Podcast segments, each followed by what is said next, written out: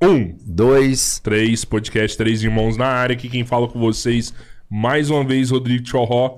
Do meu lado, meu brother, meu irmão Roberto Andrade Filho, vulgo Borracha.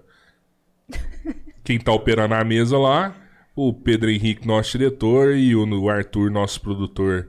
Vai ler algumas mensagens aí, se necessárias. É, não, não aí, Robertinho? Exatamente. Falei, meu irmão, beleza? Aí, Falei, beleza? meus irmãos. Pô, quero falar pra galera, tá tendo um evento em, em Uberlândia, né? Teve e, um evento em Uberlândia, é, né? E a gente, mais do que esperto, fomos lá, olhamos, opa, vamos trazer essa pessoa aqui. Exatamente. Que vai ser legal a gente conversar aí. E é uma pessoa que defende muito o conservadorismo, né? É uma vereadora de a Goiânia. é a mais jovem, a mais jovem legisladora da capital de Goiás. Da capital de Goiás. Até parece Olha que é só. importante, né? Não, usando esses termos é. ficou bem legal, né? Pô, quero agradecer a presença aí da Gabriela Rotard. Muito obrigado, prazer inenarrável estar aqui. Nem sei como eu vim parar aqui, mas deu certo. Graças a Deus cheguei. Atrasada, mas cheguei. Pô, chegou no tentou, momento né? certo, chegou no momento certo. Era pra ter sido de manhã, né? E agora foi pra tarde. Você chegou hoje? E a gente chegou tá passando a noite. Eu cheguei Hoje é que dia? Hoje é sábado. Cheguei na verdade, sexta. Na verdade, gente, deixa eu lembrar, hoje é segunda, tá? Ah, é, tá. porque vai passar no dia, não tem problema. é, hoje é sábado. Cheguei na sexta noite, aí teve o para quem, né, o primeiro fórum conservador do Triângulo Mineiro, que aconteceu lá em Uberlândia, a convite aí da, do Caporeso, vereador aqui, e também do Cabo Júnior Amaral, pela Organização do Direito a Minas. E aí, no, sexta, na sexta-feira, teve uma participação do Eduardo Bolsonaro, e sábado teve outras participações, né, o dia inteiro. Bernardo Kister, é, o Braz, jornalista do Brasil Sem Medo, o Caporeso também, é, presidente de associações, né? Paulo Cogos, muita gente. Anise também. Anise, ela... infelizmente, não, não pôde, porque a mãe dela faleceu, então Nossa, não pôde vir e que Deus dê conforto para a família inteira, né? Um momento muito difícil. Muito Pô, difícil. mas me conta aí, Gabriel, como é que você entrou na política, assim, nova, assim? O que que deu em você? Um descontentamento com a política atual? O que que rolou aí pra... Não tem como nem fantasiar, né? Aconteceu o que aconteceu e vamos explicar. Fevereiro, em fevereiro de 2020, teve uma moção de repúdio ao presidente Bolsonaro na Câmara Municipal de Goiânia, é, assinada por 25 vereadores. E na Câmara Municipal são 35. E os outros 10 não falaram nada. E eu não. Eu não entendi como aquilo podia acontecer numa Câmara, é, na capital do estado, onde elegeu 77%. O Bolsonaro foi eleito com 77% dos votos em primeiro turno. Aí eu falei, não faz sentido. Aí, quando fevereiro, eu pensei, ah, vou me candidatar. Foi Aí eu lancei o objetivo, corri atrás dele. Em março, 15 de março, teve uma manifestação é, onde o atual governador do estado de Goiás apareceu na praça é, avisando né, que ia ter um fechamento do comércio e que não poderia ter manifestação, aquela coisa toda. E aí a gente começou um ativismo político muito forte, que todo, a gente conseguiu, né? Eu fui atrás dos organizadores, quem era o pessoal, né? Porque antes de ser vereadora, eu era cabeleireira, e o meu comércio fechou no, no tempo de restrições da pandemia. Então, uhum. eu tive muito prejuízo. Porque a gente começou é, a, a, abrir um negócio, comprar produto, comprar máquina, comprar, pagar as contas, aluguel. E quando você não trabalha, você, não é que você não ganha dinheiro, você tem prejuízo para não conseguir pagar as coisas. E aí eu tava num momento muito difícil. E aquilo impactou diretamente a minha vida. Eu falei assim, gente, não é possível que não tem ninguém para nos representar, para lutar por isso, para ir contra isso. E isso começou a me motivar, né, a ficar indignada com a política é, municipal, que não, não via nenhum tipo de, de manifestação de nenhum político, nenhuma fala, estava todo mundo aceitando aquilo do prefeito também do governador. E, e quando foi em fevereiro teve essa moção, então, né, falei, olha, preciso entrar. E aí teve manifestações de domingo em domingo em Brasília. Todo domingo tinha manifestações com várias. com a, a pauta era Fora Maia, depois é, STF. E aí a gente conseguiu, eu consegui, conheci meu marido lá numa dessas manifestações. Cara, foi muito bom manifestação pra você. Foi demais, aleluia, glória a Deus, tá vendo? Idem velho, é, idem nole, São Tomás de Aquino diz que amigos são aqueles que amam o mesmo e rejeitam o mesmo. Não seja amigo de quem odeia que você ama. Então, nessas manifestações, com certeza tem pessoas que com visão de mundo é, parecida, com ideais e propósitos é, semelhantes ou iguais. Então, eu conheci meu marido em 26 de abril. E, e, todos os domingos, né, a gente se via de novo e tal. Mas eu ia lá pra casa da manifestação.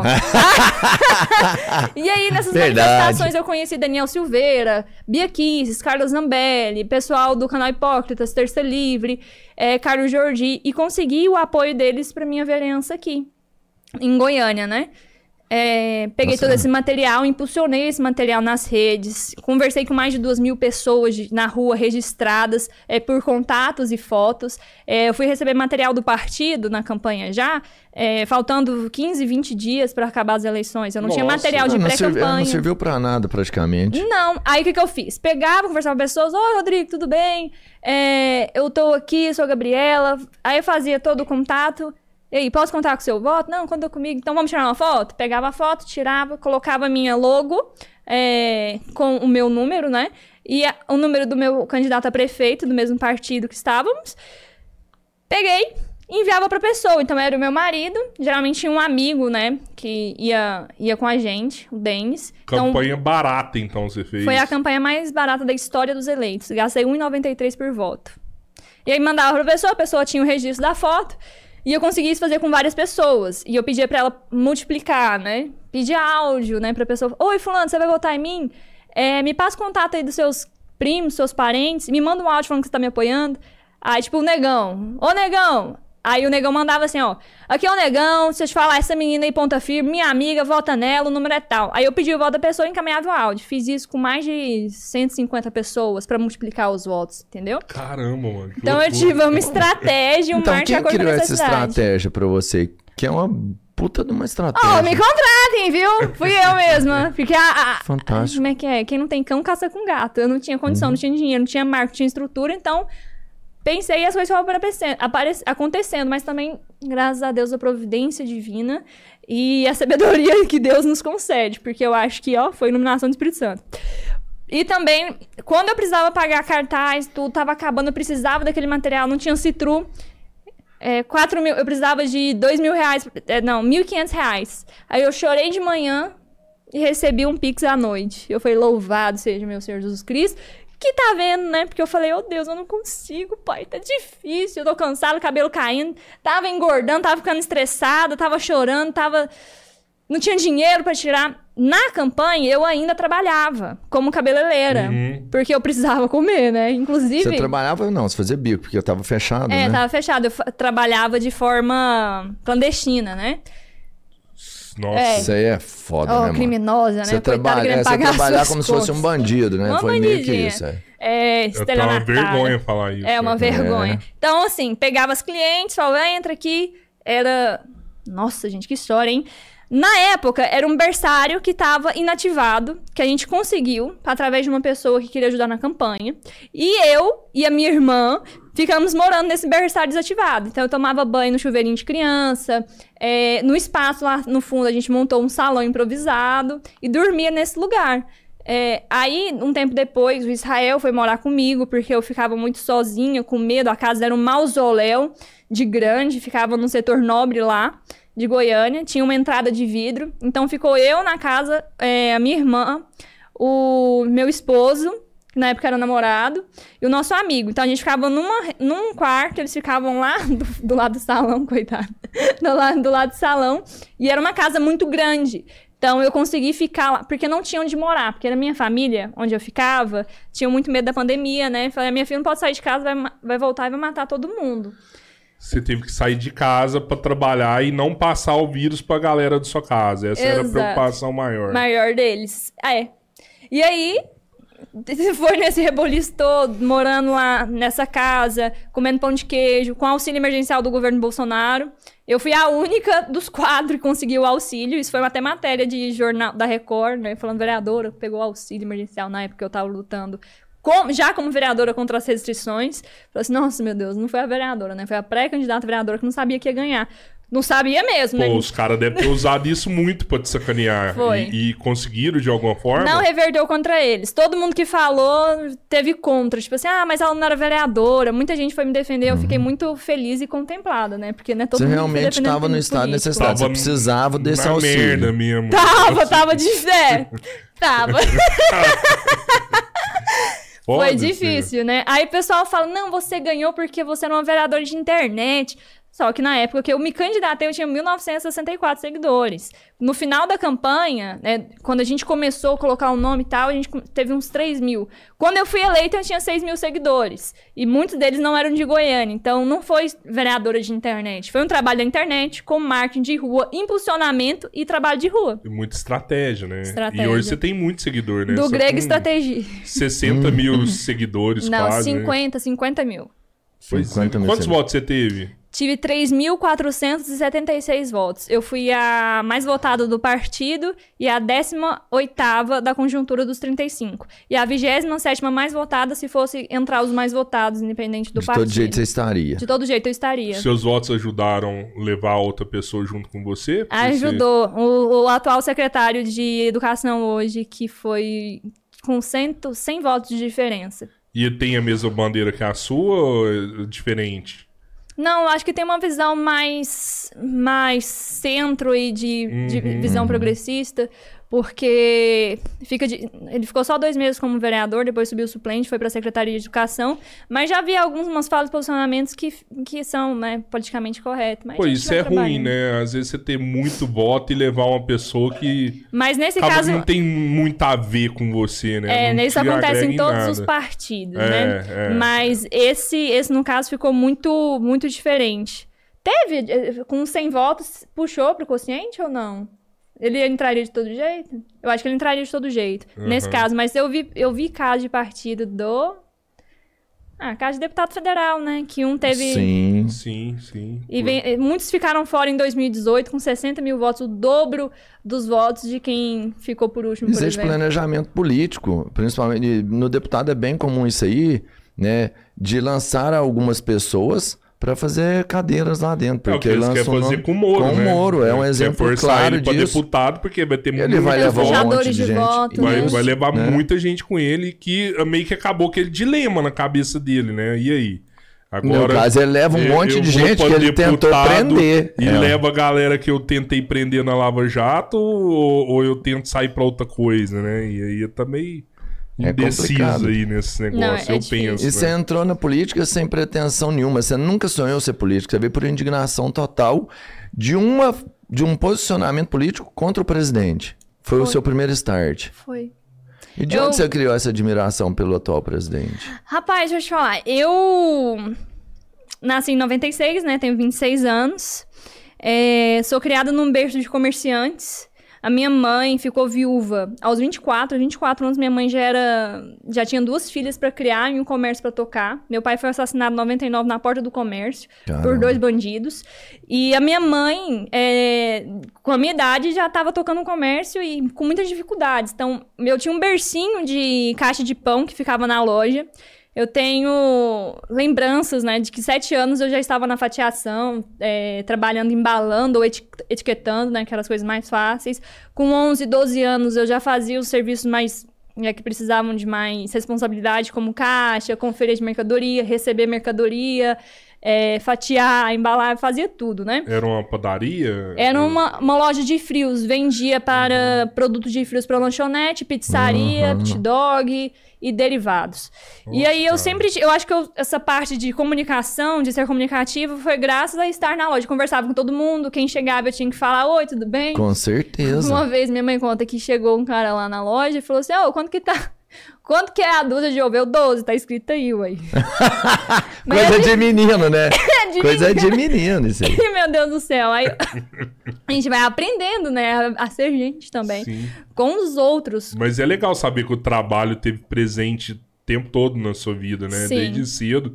Talvez hum, até justifique essa indignação de muitos Sim. de na pandemia realmente não poder trabalhar né? E, e- Essa conversa de trabalho essencial, todo, É. qual que não é? Qual que não é essencial, né? E, e assim, pessoas que nunca trabalharam na vida falando o que, que você pode e o que, que você não pode fazer, né?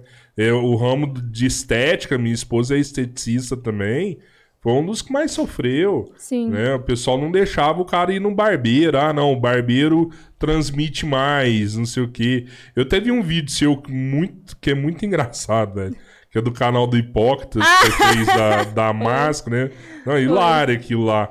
Pô, os caras, vocês fizeram aquele vídeo antes, da, antes de você ir pra vereadora. Não, já era vereadora. Já era vereadora Eu já tava na linha de frente contra a ditadura sanitária. Eu nunca usei máscara, nunca peguei Ditadura Covid. Não, sanitária, velho. não me vacinei e nunca peguei Covid. Então a gente tinha que respeitar as escolhas de cada um. Você quer se vacinar, meu filho? Toma 50 vacinas no seu corpo, você é dono de si. Você não precisa do papai e Estado pra dizer, olha, isso aqui é bom ou não. Por quê? Porque o próprio eh, município e o governo desviaram. Desviaram respiradores, desviaram eh, marcas de UTI, desviaram eh, dinheiro de máscara. Então, o Estado não estava preocupado com a saúde, estava preocupado com ganho econômico. E vacina é dinheiro também. Ah, eu vi várias audiências assim. Por que nós devemos va- vacinar? Aí lá, patrocínio, Pfizer. Ok, né? não tem conflito de interesse isso não.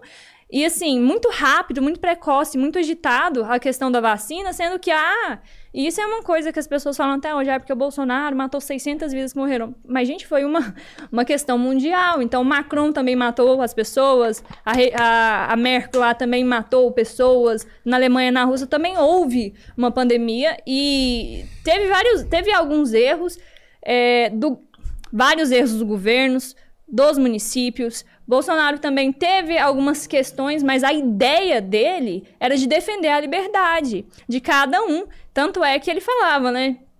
Usaram muito contra ele, ah, porque é só uma gripezinha. Quem disse isso foi o Drauzio Varela, médico da Globo. Ele estava replicando de forma irônica o que o médico tinha falado. Só que nós temos uma mídia muito forte, de narrativa muito forte, que é aquela máxima, né? Repita mil vezes o erro que torna-se. A mentira que torna-se verdade. E você teve problemas lá na Câmara, por exemplo, por não se vacinar, os vereadores não. Ah, você não vai entrar aqui se você não tiver vacinado, coisa do tipo. Não, da vacina não, porque a gente sempre foi pautado por muitos estudos científicos, com muitos testemunhos, é, com muitas comprovações. É, eu sempre passava. O meu trabalho na Câmara foi muito mais cultural do que projetos de lei. Os projetos de lei, eles não funcionam se não tiver na cultura ou no pensamento é, das pessoas que aquilo é certo ou errado. Porque se fosse simplesmente um projeto de lei, vou proibir o passaporte sanitário. Ué, nego ia lascar para aquilo ali. Ué, vai pensar, não é meu eleitor, meu eleitor não tá cobrando isso, vou arquivar. Mas quando a gente faz um trabalho cultural, fala assim: olha, vereador, tá acontecendo isso, isso, isso. Ah, mas só um caso isolado. Mas você queria que o seu filho fosse um caso isolado? É, a gente pode. A gente vai ser. é, por exemplo. Ah, eu já pedi várias. Falei assim: olha, se passar, vereador, eu quero uma carta assinada com todos os vereadores aqui que vocês vão se res- responsabilizar por quaisquer efeitos colaterais de pessoas que se vacinaram. Porque quem está dando essa garantia se as próprias vacinas não estão dando essa garantia? As, as, as empresas, Janssen, Pfizer, a Coronavac, elas não se responsabilizam. Elas disseram, nós não nos Exatamente. responsabilizamos pelos efeitos colaterais. E elas foram notificadas pela Anvisa, é uns três meses depois, salvo engano, não lembro, é, a colocarem na bula das vacinas os efeitos colaterais. É trombose, ritmia cardíaca, é, caso de aborto, poderia vir a abortar, ataque cardíaco, e, e a síndrome de Guillain- Guillain-Barré. E coisas foram acontecendo que as pessoas falam assim, ah, será que isso é vacina? Só que tava tendo denominador comum, entendeu? Tipo, ah, eu me vacinei, essa também, a gente teve a mesma coisa. Quem não, não teve. E esses casos começaram a repercutir e eu fazia questão de, enquanto acontecendo, levar isso pra Câmara. Porque pre- precisa levantar o debate. Mas o que, é a diferença de ter o, o- o efeito colateral na bula se o, quem recebia vacina já era dentro da, da seringa, já injetado? Eu não sei de casos que eles leram a bula para alguém que recebeu vacina, tipo assim, ó, você quer tomar o efeito colateral é esse. Pois é, um Você entendeu? Foi mais É. uma, uma máscara que pra mim não teve quase que validade nenhuma. Porque se você vira pra pessoa e fala assim, você quer receber isso aqui, os efeitos são esses, seria uma coisa. Eu acho que no... Entendi. Sim. Deu pra pessoa uma opção de escolha. Sim. Não foi isso que aconteceu. Sim. Tinha uma bula, então, que estava escrito colateral, mas quando a pessoa entrava numa fila gigantesca, Não- eu só não chegava e falava assim, vem cá. E Sua muito- vacina tá cheia, agora tá vazia. E muitos casos também que falavam, não, você não pode escolher qual vacina você vai tomar. Hum, De jeito nenhum. Porque às vezes tinha a Coronavac lá, que as pessoas Uhum. falavam que era muito mais tranquilo, que não tinha é, mudança do RNA, etc. E que era uma água rala, na verdade. É, água de salsicha que chama, né? Eles Tudo falavam, bem. né? Não Falavam. E aí, eu quero essa. Não, essa aqui você não pode. Porque a outra aqui tá com o estoque cheio e precisa deslotar. Peraí, eu não posso escolher o que eu vou colocar no meu corpo? Eu não. Como assim? Teve umas que faltaram, né? Tipo, ah, toma a primeira dose de Coronavac e a segunda dose você toma de AstraZeneca, que é um pouco mais Sim. forte. É, Sem melhor, falar- né? A segunda dose é força. que as pessoas Dá passaram. Se você não se vacinar no serviço. Tanto, quanto no, tanto no serviço público como no serviço privado. Isso ainda acontece. Ainda acontece em São Paulo, ainda acontece em Goiás. Ameaças de professores. Olha, se você não apresentar o seu passaporte de vacina, você não vai poder dar aula aqui. Então é muito difícil, né? E, e eu não consigo alcançar todas essas pessoas e todas essas pessoas não sabem que tem um parlamentar lá para ajudar, para auxiliar, para falar os direitos que ela tem, trazer o debate. Então, é uma guerra muito grande, né? Que a gente passa, que passamos. Eu sofri, claro, perseguição da mídia inteira por conta da minha escolha de não vacinar, mas também principalmente por causa da máscara, porque eu não usava. Aí falava, ah, a vereadora é, é, é, é para fazer lei, mas não cumpre a lei. Então, foi difícil. E eu tinha realmente problemas respiratórios. Até hoje eu tenho, né? Eu fiz uma rinode- rinomodelação, fiz uma cirurgia no nariz em hum, fevereiro? Foi fevereiro, pra casar, né? Ia casar com o nariz bonito. Graças a Deus deu certo. É, a gente teve uma, uma menina que veio aqui, uma influencer, que, que teve um problema no nariz. Ela fez uma cirurgia no nariz e aí ela, por usar máscara, acabou meio que perdendo a cirurgia dela. Meu ela teve que- Deus, tá vendo? teve que Depois as pessoas falam, não, que a Gabriela é, é doida, que a Gabriela é extremista. Fala assim, olha, gente, é, o campo das teorias aceita tudo, a realidade não. Eu acredito muito mais no que os meus olhos veem do que, do que você me fala. Por que, que eu tenho que acreditar no que você me fala e não no que eu tô enxergando? E ah, hoje tá acontecendo vários, vários, vários casos, né? Agora eu não vou saber de lembrar o estudo, mas crianças com problema na fala e de dicção por conta do uso da máscara. É, problemas gengivais, problema no estômago, problema respiratório. A, a máscara, ela não, não, não teve nenhuma exceção. Uai, como que o, o mudo que faz leitura labial pode usar máscara? E teve um projeto lá que eu protocolizei é, para que alterasse, né? Que pudesse ser aquela de acrílico. Barraram mesmo assim. Mas por que não pode ser de acrílico? Na minha opinião, que elas todas não funcionam do mesmo jeito. Se é para ser um teatro, vamos colocar um teatro que tem dá condição para o outro, pro outro poder se comunicar. As grávidas, crianças, é, pessoas com algum tipo de deficiência, autismo ou síndrome de Down. Isso é, não, não, não, não é uma fácil adaptação. Eu vi crianças sendo expulsas do, de avião porque não conseguiam colocar máscara, chorava, dava crise. Então foi uma total fa- falta de respeito. Você não andou de avião na época? Andei, deu maior, maior rolo, né? Deu BO? Deu. Que no avião eles Você não, não deixam de jeito nenhum, né? Você Não. colocou. Eu coloquei. Colocou. Senão você não andava, não. Ah, eu fui até metade do caminho. Eu fui até metade do caminho, aí eu andando, peraí, moço, não, eu tenho atestado. Ah, eu tinha atestado mesmo por conta da respiração, eu Aham. tinha desvio, desvio de septo. E eu fico meio, ficava meia tonta, muito tonta, e eu não ficava assim. Hã? Entendi o que você falou. É loucura, então eu odiava usar máscara. É, assim, ó, eu, eu vou te falar, eu, eu tenho várias opiniões sobre isso, mas tem uma que eu acho que é meia loucura, que é o fato de você entrar no aeroporto, Não. você entra tudo certo. Transporte público. Aí né? a hora que você entra na área de embarque, aí eles falam assim: a partir desse momento, você deve usar máscara. Sabe? É muito doido. Então, estão daqui É. pra trás eu não pegava e a partir daqui pra frente, que tem menos pessoas, eu, eu, eu pego, né? É, é muito doido isso aí. E, e é mais doido ainda você entrar no avião até hoje. Até hoje eles obrigam dentro do avião Uma a colocar palhaçada a tirar o seu, sua, comidinha, né? Você acha que não tem a ver também questão econômica? Lógico que eles estão privando os, os salgadinhos deles. Certeza que não faz tem- sentido. aí. eu- é, já, já vou, eu acho que na, na Azul voltaram o, o salgadinho, mas mesmo assim, é, você pode tirar a máscara pra você comer o salgadinho. Mas a hora que você acaba de comer, o cara vem e fala: "Ô, Põe a máscara, por favor. Põe a máscara, por favor. Aí, É, são os mini ditadores, né? Parece que as pessoas têm um, um- uma- um querer, um desejo de ditar regra na vida do outro. Ah, santa paciência, cuida da tua vida, cara. Eu- Aí vem, põe a máscara, por favor. Quem é você? Você é um doutor infectologista? Mas esse é o grande problema. O cara que tá te pedindo pra pôr a máscara, por favor, ele só foi instruído a fazer isso. É. Não é parte dele, não. Quando você fala pra ele, cara, quem é você? Ele fala assim, eu sou o cara que pede pra você pôr a máscara. Entendeu? Ele não sabe, né? Às vezes, ele Se realmente fosse não eu, vai ter eu fingia que eu conhecimento. não tava não. vendo. Eu falo, É, mas aí vai ter uma cobrança. Você entende? É, é, é Tem- tem câmera complexo no a avião? cirurgia. Não, não. tá vendo? Não tem que câmera no avião. O Mas Não tem sei, um comandante. não. O comandante deve ter comandante uma fica ali, vendo? né? Não é Ah, possível, tem que dirigir o avião, Na verdade, pilotar. tem várias câmeras, né? Tem todos os celulares lá dentro, né? Mas É. câmera do avião mesmo, acho que Olha não. o caso do Djokovic. Djokovic. Uhum.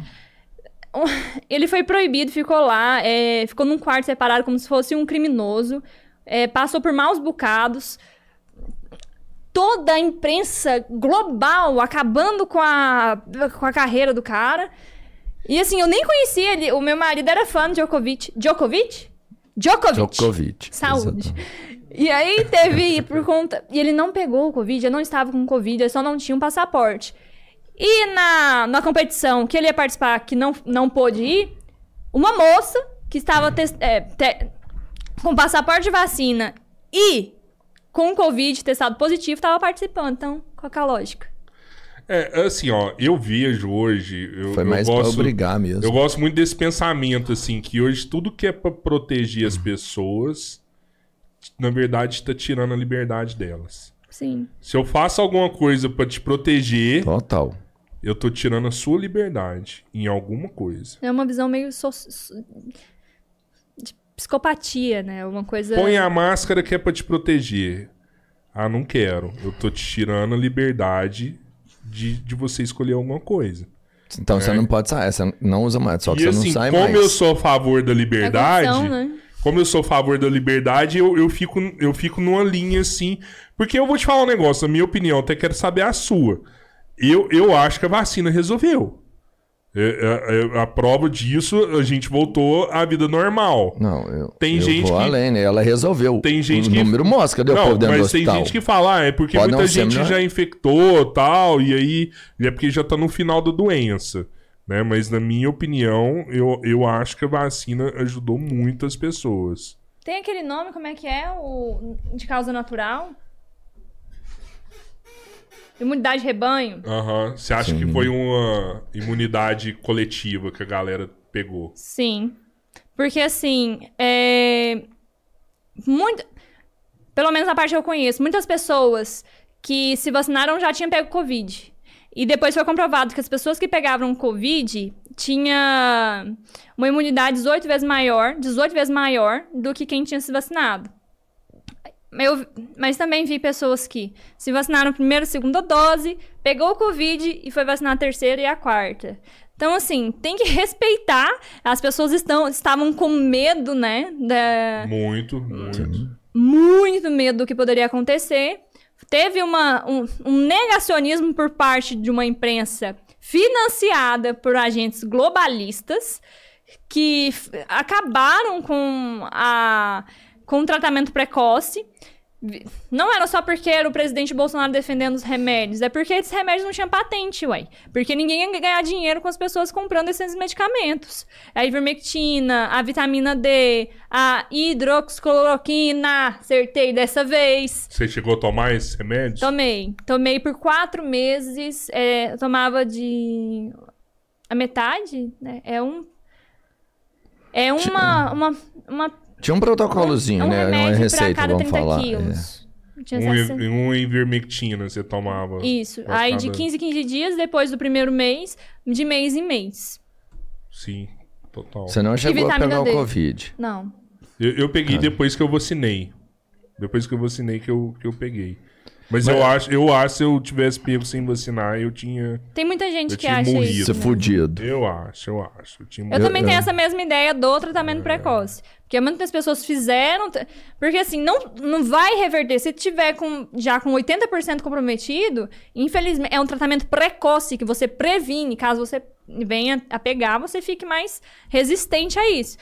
Mas também, inúmeros casos, né? Pessoas que s- se vacinaram, não pegaram, que se vacinaram e pegaram, ou que se vacinaram e tiveram efeitos colaterais. Eu preferi é, não correr o risco, visto que eu já estava. É, é, já estava tomando os remédios, estava tomando vitamina, tinha cuidado de pessoas com Covid, não peguei Covid, então estava segura já com a minha imunidade.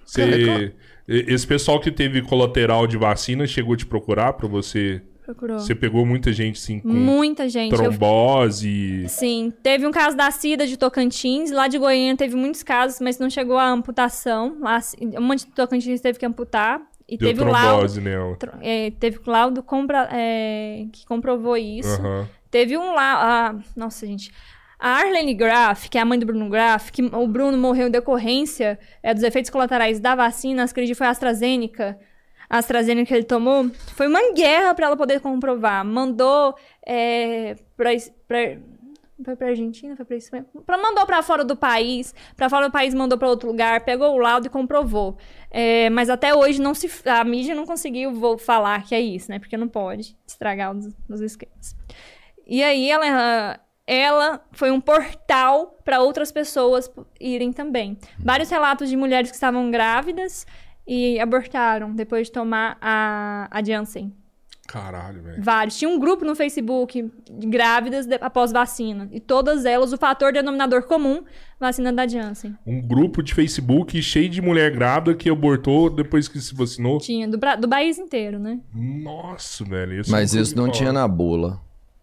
Foi três meses colaterais. Eu depois acho que não tinha Janssen. bula, mano. Não tinha bula. Se a gente Para de falar, tem- não tinha se bula. entrar, se- tem na, na bula da Janssen riscos é, do aborto. Abortivo. Tem, abortivo. Nó. E me conta um negócio aqui. Por e que também que... a gente não sabe. Teve um, um. um Nobel de Medicina. Ah, não vou poder citar porque eu não lembro o nome dele. Tá, teve um médico muito importante.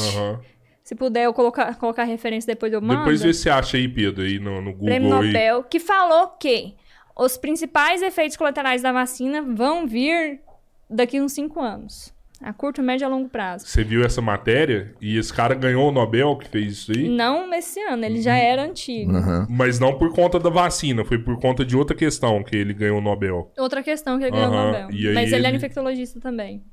E aí falou que os principais efeitos colaterais vão vir daqui uns 5 anos. E outros médicos levantam o questiona- o questionamento, porque a ciência é um é estudo, é pauta, não pode privar o debate. Tem que saber o que pode ser uma variante, o que pode vir a acontecer.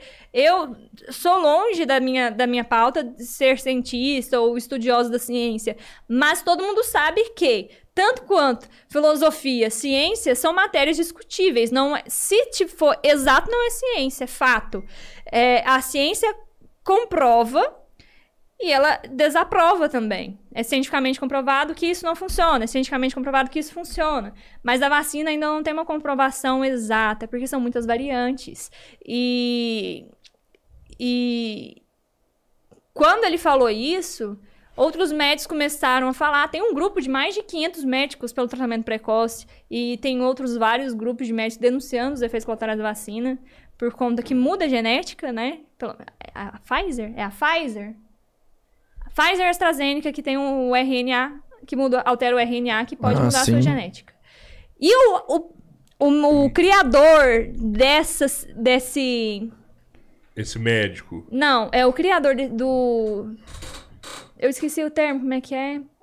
O criador do RNA, dessa tecnologia de Aham. vacina, condena claramente as, as vacinas do Covid. E ele também disse que os, Caramba. fala os efeitos colaterais, posso mandar o vídeo depois, e ele foi arrasado pela mídia, assim, cara, o cara é o criador da, da tecnologia, por que, que ele não pode ser escutado? Por que, que não pode ter um debate? Por que, que não pode ser falado isso? E aí, outros outros, outros levantamentos. Ah, será que daqui a uns 5 anos todo mundo que se vacinou vai ter uma pandemia de infertilidade ou câncer de próstata? O que pode vir a acontecer? Porque não se sabe. É todos. Muitas. mu- é, Foi, foi tratado de, de uma maneira muito oculta tudo isso. Coisas não poderiam ser. vão ser so- é, levadas à pública só em 2074. Sim. É, então, assim, eu não fiquei confortável como foi tratado isso. por ver a perseguição de médicos que tinham um posicionamento contrário serem perseguidos do- da Mas maneira é- que foram. essa situação foi bem isso mesmo. O que a gente percebeu é que, primeiro, tinha um, uma histeria, um terror enorme sendo criado, números mortais, né? O Rodrigo, por exemplo, ele saiu de todos os grupos que eu não aguentava mais ver notícia de morte. Estava Verdade. impactando de forma muito depressiva mesmo. Eles não mostravam nada. Era, um, era uma, um gráfico crescente que não poderia ser diferente, porque eles iam somando acumulativamente tudo que aconteceu. E a gente lembra, só 15 dias. Era. E, e aí, o que a gente percebeu também é que, e a gente sabe disso, que você se você quer ter controle, gere um caos. Né? E eu acho que teve um excesso mesmo de, de, de situações. E outro fato é que não tinha informação nenhuma sobre nada. O tratamento precoce, por exemplo, poderia funcionar ou não, mas não existia também nenhuma comprovação. Acho que depois chegou até a cair algumas teorias Hoje a sobre Pfizer isso. comprou o direito do Né? Levermectina. É. E a outra coisa que a gente percebe é que, pô, tá tudo errado, você não tem o que fazer. Você vai tomar a vacina ou não? E aí todo mundo meio que tinha que tomar, não era opção mais, né? Saber se você vai esperar cinco anos para ver um colateral. Se você não tomasse, você ia morrer amanhã. Esse médico falou quais são os colaterais que pode vir daqui cinco anos. Não. Tipo, imunidade da galera. Poxa, eu Não se sabe, porque, inclusive, a, a- própria Anvisa não teve contato com o material genético das vacinas. A nossa Fiquei com medo desse trem, cara. Será que eu- tem a ah, ver com mas- a profecia que teve essa semana aí? De um terço da população morrer com isso aí? Ah, Mas mas é que eu falei Gates assim, fala claramente isso cê- da, de tirar pessoas. Você né? acha que os governos se pior. beneficiavam com esse caos? Não, Eu falo que houve uma injeção enorme de recurso, Não de teve liberação nenhuma de. prefeitura ou governo que saiu mais pobre. Todos eles tiveram, ó, uma crescente na- no dinheiro e na economia. Dinheiro soltou.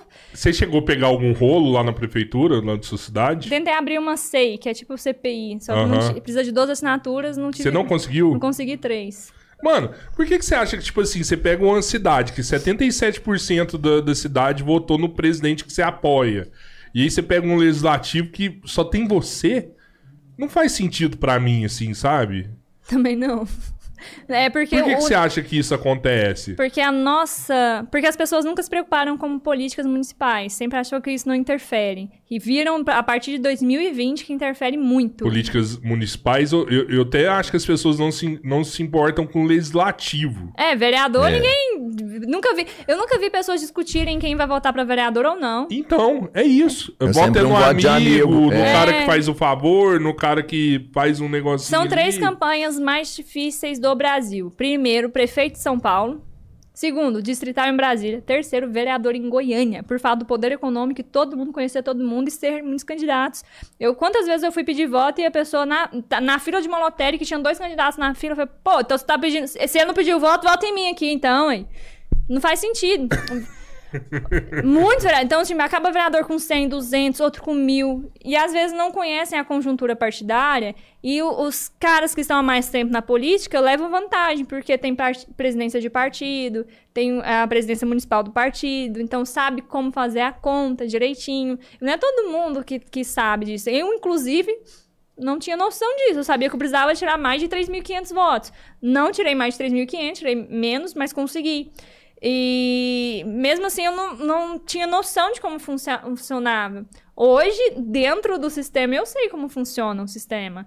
É, mas é difícil as pessoas voltarem atenção para a política municipal. E as pessoas, em geral, elas estão preocupadas em pagar conta, em ir pro mercado, e curtir sua família, trabalha a semana inteira e quer passar um final de semana. O fator Bolsonaro despertou em muitas pessoas a vontade de conhecer mais de política. E o fator Bolsonaro despertou a vontade das pessoas conhecerem quem são os, os deputados federais.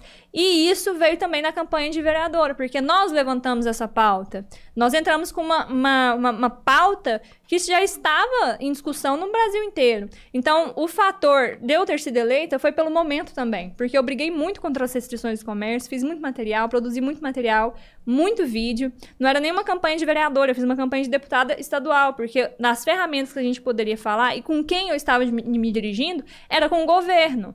É, eu não entrei em pautas municipais, mas eu falei, olha, se eu for eleita, conte comigo porque eu vou poder atuar na sua demanda, né? É, no que eu puder atender. Mas aí, como vereadora, que eu fui abranger o, o trabalho, aí tapar buraco, é, tapar, tapar bueiro, iluminação, regulação na saúde, todas essas coisas.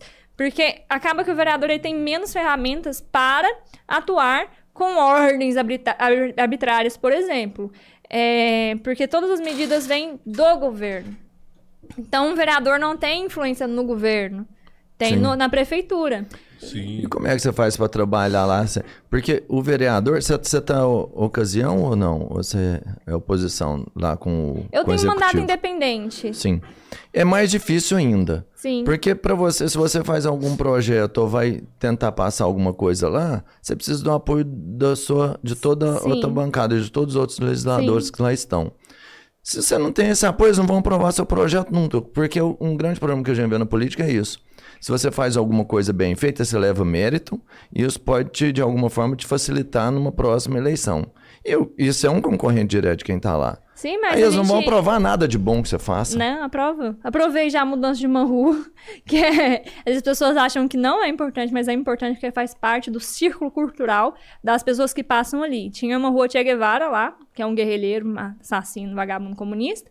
Que... Por isso que você quis mudar a rua, então. Eu não quis. Vamos mudar o sentido desse cara. Eu não faço a minha vontade, faço a vontade de um povo pautado na moralidade, na ordem do que é certo também. Que se for um povo das ideias erradas, não, meu filho, eu tô aqui pautado pelo que é certo, né? entendi, né? Nem entendi. pelo que eu acho. Hum. Eu falo muito que eu não sou pautado nem pela minha própria opinião, porque nós podemos nos enganar, coração enganoso. O seu mandato inteiro você não fez nada da sua vontade. Sempre foi é, é, baseado num consenso ali do, das pessoas que te apoiam. Até a questão do passaporte passaporte sanitário era uma pauta minha.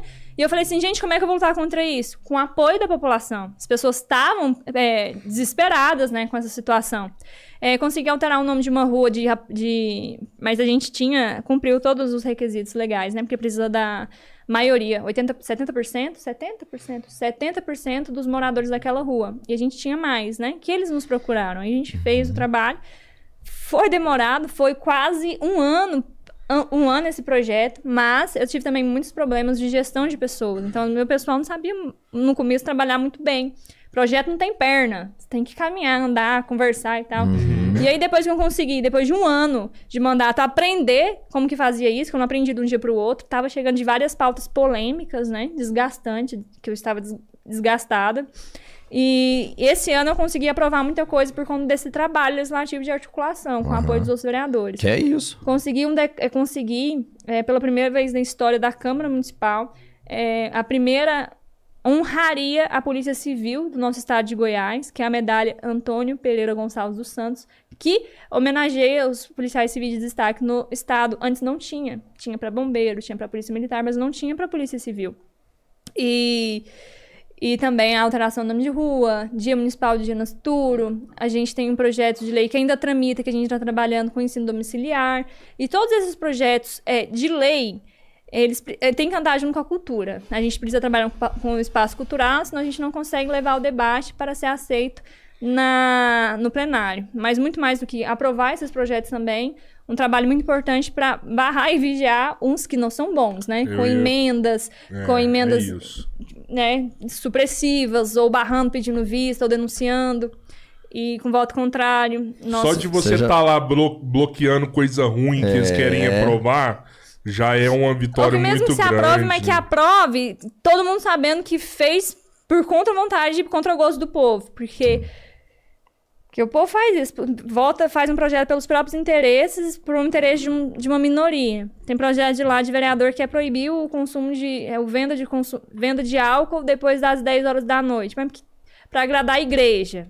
Mas, peraí, o pastor pode não beber, mas a pessoa que vai lá bebe. O, a distribuidora, maior, maior giro né, de produtos dele é de bebida alcoólica. Vai pra sua casa e fica em paz. Não, não pode não. vender bebida alcoólica depois ele, das 10. Ele tá querendo, né? Não, não vai passar. Nem mas barzinho, assim, boate, nada. Distribuidora. Cara, mas é o lance mano, que eu falo do aeroporto. Pé, mano. Não, é, é aeroporto. Você pode é? beber até 10 horas. Você pode beber, às vezes vai ficar louco às 8 da noite. Quem que é o pai da criança? fazer alguma coisa assim. Ele não pode falar quem que é o pai da criança? É, não fala não. A gente descobre. A gente descobre. Pô, mano, cara louco, velho. Isso é, muito pa- é, não, louco. isso é parte de tirar Vai a reforçar o liberdade. nego a beber, mano. Não, isso é, é- o que eu falei. Você quer ajudar, você tá tirando a liberdade do cara e Isso. vai tirar a liberdade do cara. O cara eu, rapaz, você tem uma lei dessa aqui. Eu, Ah, é lugar público. Se tem uma, uma lei dessa daqui, eu vou beber todo dia. Dá. Eu não, não posso Mas é beber lugar depois das público 10, mesmo. então eu vou beber às 9. Né, Ah, cara? não pode o consumo de bebida alcoólica em lugar público depois das 10. Pior ainda, Você né? entendeu? Isso é, é uma coisa que a gente já viu isso acontecer, por exemplo, na eleição. Você não pode beber um dia antes É o da dia que eu mais eleição. bebo. É o dia que todo dia mundo que faz churrasco. bebo. Ah, não pode abrir os comércios para vender? Todo mundo faz churrasco um dia antes da eleição. Todo mundo quer É, garantir o é. O cara vai O, beber, o, pô. o tal do não é assim que em causa faz. própria, cara. É foda. Tipo assim, não, você não pode beber, não. Você tem que votar em mim. Você tem que ir lá votar em mim. Caraca, se o cara quiser votar em você, ele não vai beber pra votar em você. O voto A obri- votação é das 17 horas, meu. O voto obrigatório, você acha que é válido? Assim. Cara, é uma discussão muito grande. É uma discussão. Eu não tenho uma posição formada, um posicionamento formado agora nesse momento, mas é discutível. Por quê? Cara, é, os homens foram pra guerra pra ter direito ao voto. Véi, eles. Porque na época, é, só quem você votava no presidente que poderia te mandar você pra guerra ou não, né? O cara que você votar vai definir a sua vida, se você vai Uhum. ter que partir pra uma guerra. Então o voto era muito importante. Pensa é na- muito importante até Pensa hoje. na liberdade. Pensa na liberdade. Perfeito. E aí é só uma, uma questão de sociável, Ah, de sociedade. E a pessoa, ela vai, morreu pra ter o direito a voto. Mulheres feministas, aquela coisa toda pro direito ao voto. Mas eu acredito que se você é um bom político, se eu sou um bom político e eu fiz um bom trabalho, as pessoas vão querer votar em você. Porque é obrigatório, mas não quer votar, vai lá e anula o voto. Vai lá e vai, vota em branco. Qual o sentido? Não tem muito sentido, né?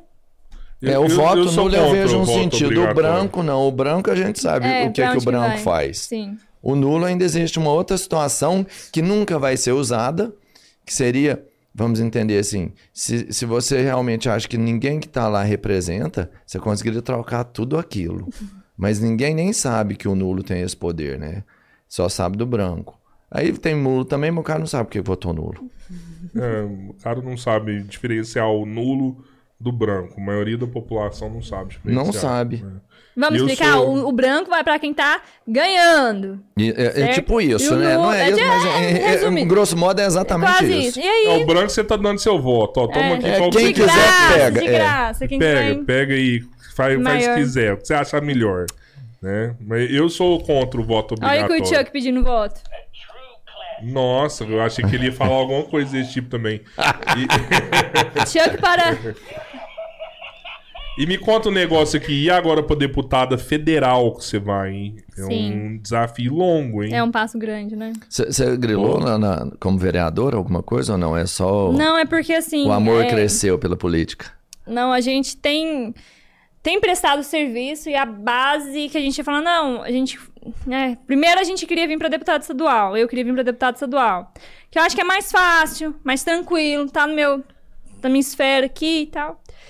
Só que começou a acontecer várias, várias ocasiões de várias pessoas que, que eu tenho muito respeito, que me ajudaram muito e que, que eu confio, que pediram: olha, eu acho que seria melhor você vir a federal para nos ajudar nisso, nisso e nisso. Precisa e tal. É um projeto. É um projeto. Então, pessoas abraçaram. É, é, se eu tivesse só pela minha vontade sozinha, talvez ficaria mesmo vereadora, veria. Tudo varia, né?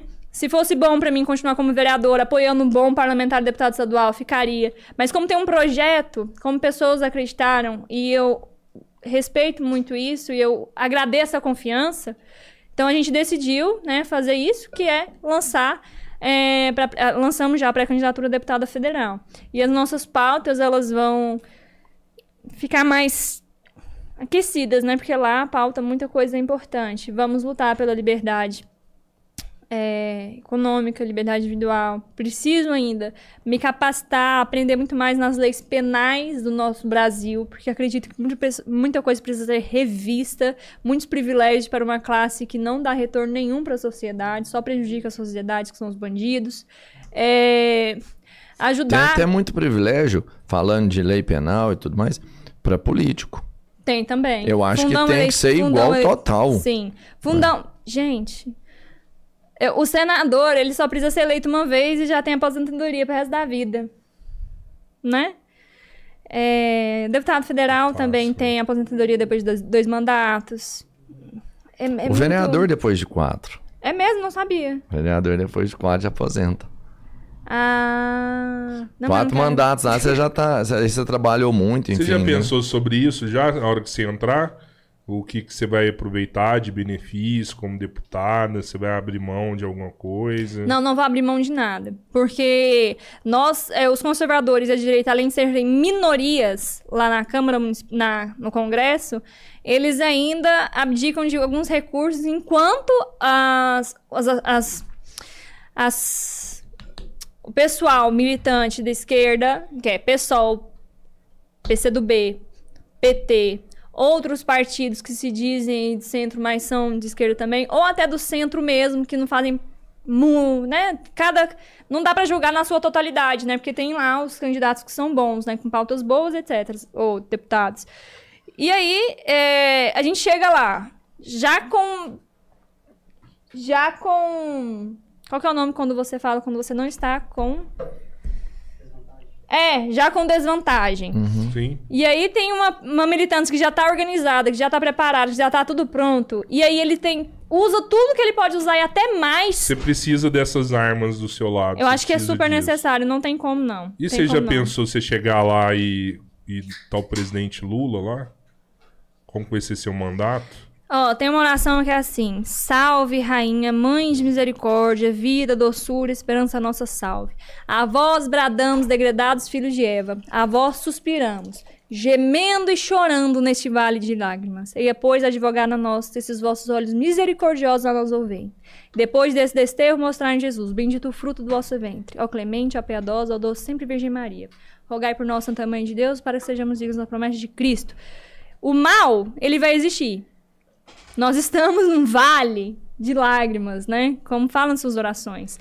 E eu, na minha fé, sou católica e a gente tem uma visão espiritual de que sim haverá o sofrimento. Cada cristão que vai nascer nessa vida e aceita o seu propósito tem que receber, aceitar a sua cruz, senão não tem parte com Cristo. E eu fico é, muito preocupada realmente com a possibilidade do Lula ser presidente desse Brasil. Porque já disse abertamente, ele tá dando uma sinalização, tipo assim, ô vagabundo presidiário, conta comigo, viu? Vou te tirar daí. E aí, quer fechar os CACs, quer liberar o aborto, é, vai, se volta petrolão, mensalão, aquele, todos os esquemas que ele, a gente sabe que tem.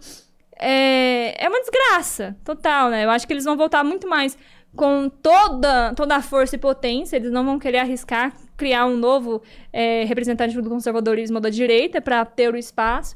E como José Dirceu disse, né, que presidência da República não precisa ser ganhada, tem que ser tomada. Então a gente, a gente, nós, conservadores cristãos, pessoas com bom senso, pessoas que querem o bem, pessoas que querem o justo, que é moral, às vezes não tem nenhuma é uma, um partido político, um segmento, mas olha, não quero isso aqui. Eu, sou um pai de família, pago os meus impostos, eu quero que a minha filha tenha é, um ensino de qualidade, saúde de qualidade. Não essa desordem, essa, esse cabaré de ser que é o governo Lula, né? E aí, chegando lá, e se esse satanás for o presidente da república, um ex-presidiário... Ó, só a gente discutir isso, a gente mostra que o Brasil é um- não é um país... Cara, muito- gente, desculpa, cara, a gente tem que falar sobre isso. Não, a é tipo esquerda, assim, essa- a esquerda essa tá avançando ideia- na América. Os, Ah, os países tá de esquerda, Você sabia velho. que o, o presidente, o Lula, o ex-presidiário, ele, ele, ele não foi, não teve as suas 16 anos aí de PT com seus Dilma, e etc, para enriquecer só, não, para ganhar dinheiro só, não. Teve esse, esse tempo todo aí para não deixar o comunismo, o socialismo morrer na América Latina. Cara, ele, Ele ficou, foi muito forte. Ele não Ele- morreu, não. Ele cresceu pra caralho. Sim, ele financiou, ele usou o Brasil, nós financiamos É o a Foro de São ditadura. Paulo, né, pô? Exatamente, financiamos e dormindo, a gente não reclamava, não via, etc. Então, assim, voltaram com toda a estrutura que o Brasil deu. E hoje, é, eu tô falando não de que a gente não possa conversar, mas isso é uma hipótese, já é sacanagem, cara. Porque o cara preso, é, com as sentenças anuladas, não foi inocentado, é bandido com sentença anulada. é, voltar pro debate. Fa- O cara não tem. Até o próprio Nordeste, você vê lá que ele não consegue aglomerar as pessoas, que as pessoas não, não são adeptas, assim, não vai. Pra mim, a maior pesquisa eleitoral são as ruas, né? Tanto a internet, etc. As pessoas gostam. Bolsonaro chega num lugar, planta gente, as pessoas aparecem. Lugares que têm uma boa economia, lugares que não. Você participou de política, continuou participando. Então você me fala que, por exemplo, você olha as pesquisas e os números são outros. Não é isso que você acabou de falar. Mas foi a mesma coisa em 2018. Onde que faz a pesquisa? Quem está sendo entrevistado? Quem está financiando essa pesquisa? As pesquisas são. Você acha que então, por exemplo, o, o pessoal do Bolsonaro não faz nenhum tipo de pesquisa?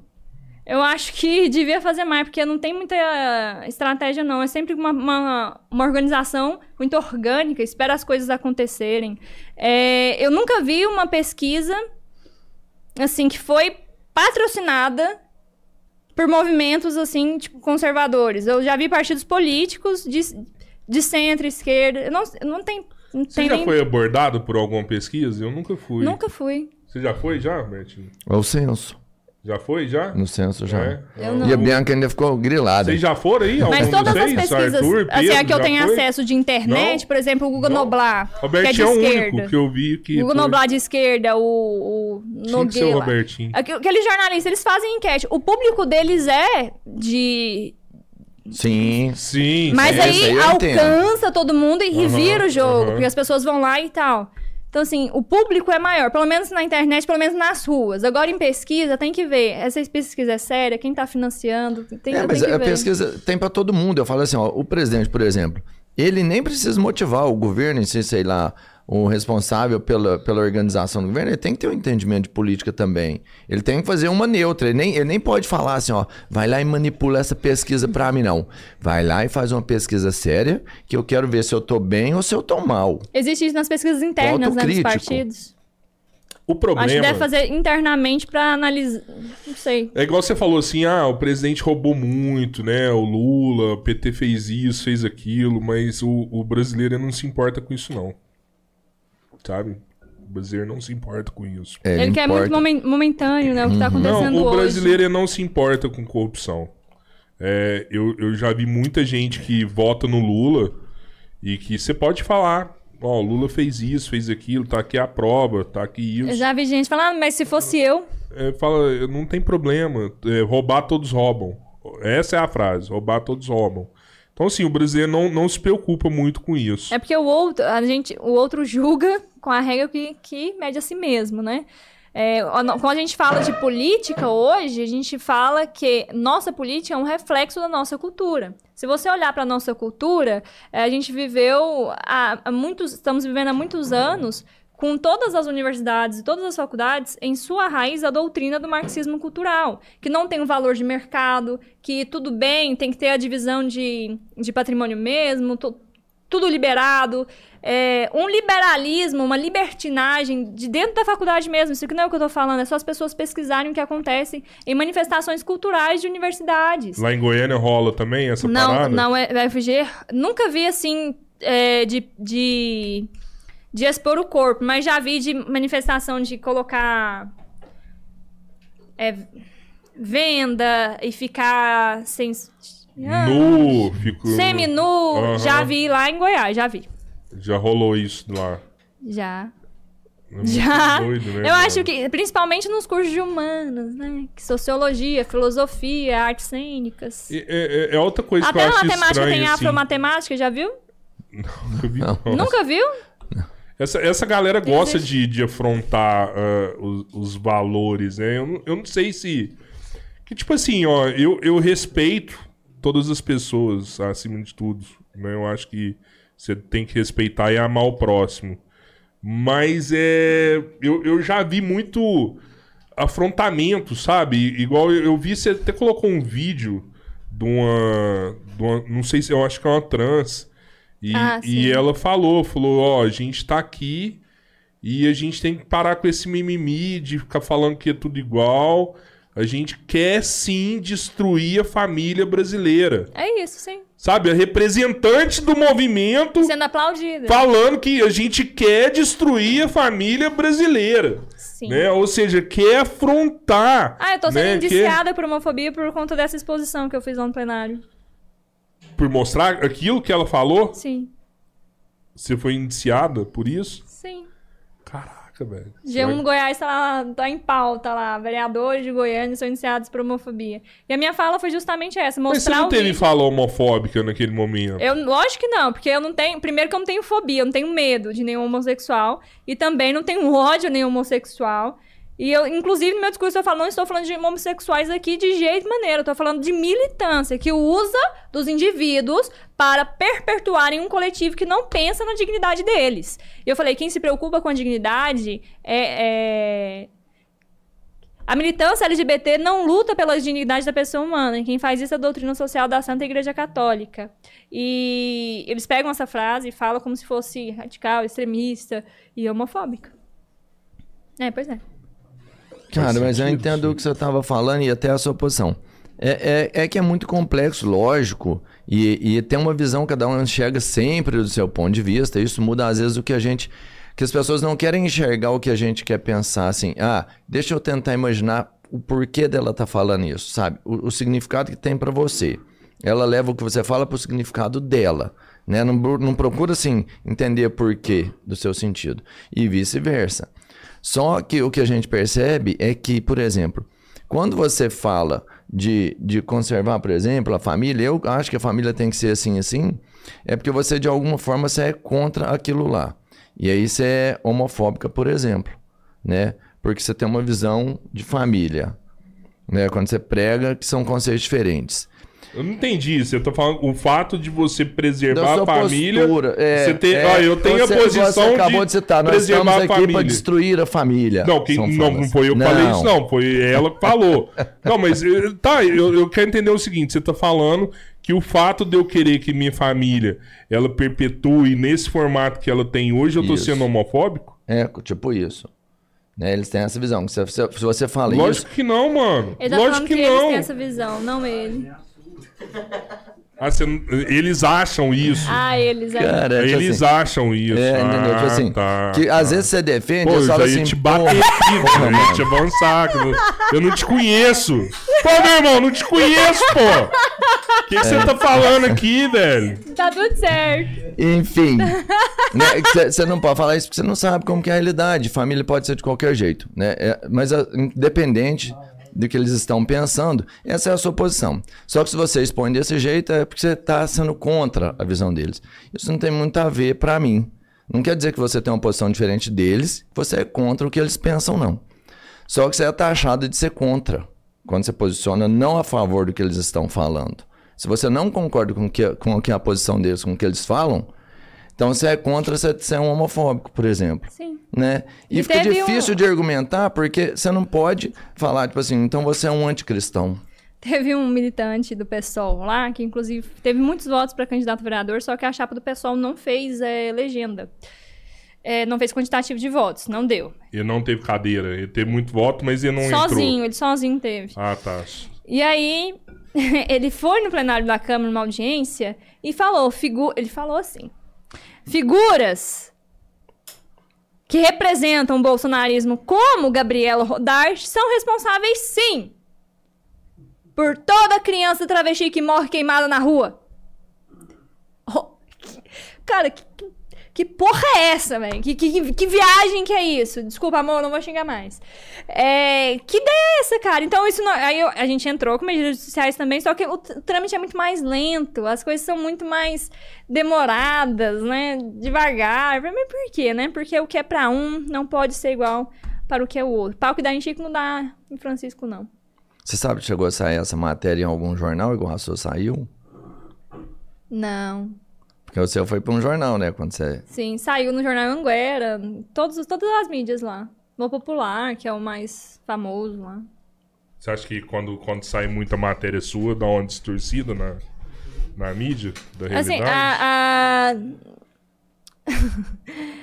Não, eles só faltam os narros. A narrativa que ele dá é diferente, né? Porque eles Aham. po- postam o que foi falado e dão a visão deles daquilo. Aham. Então, eles te- são tendenciosos, quer formar a opinião de quem tá lendo aquilo. A pessoa vai construir uma ideia a partir daquilo que ela está lendo.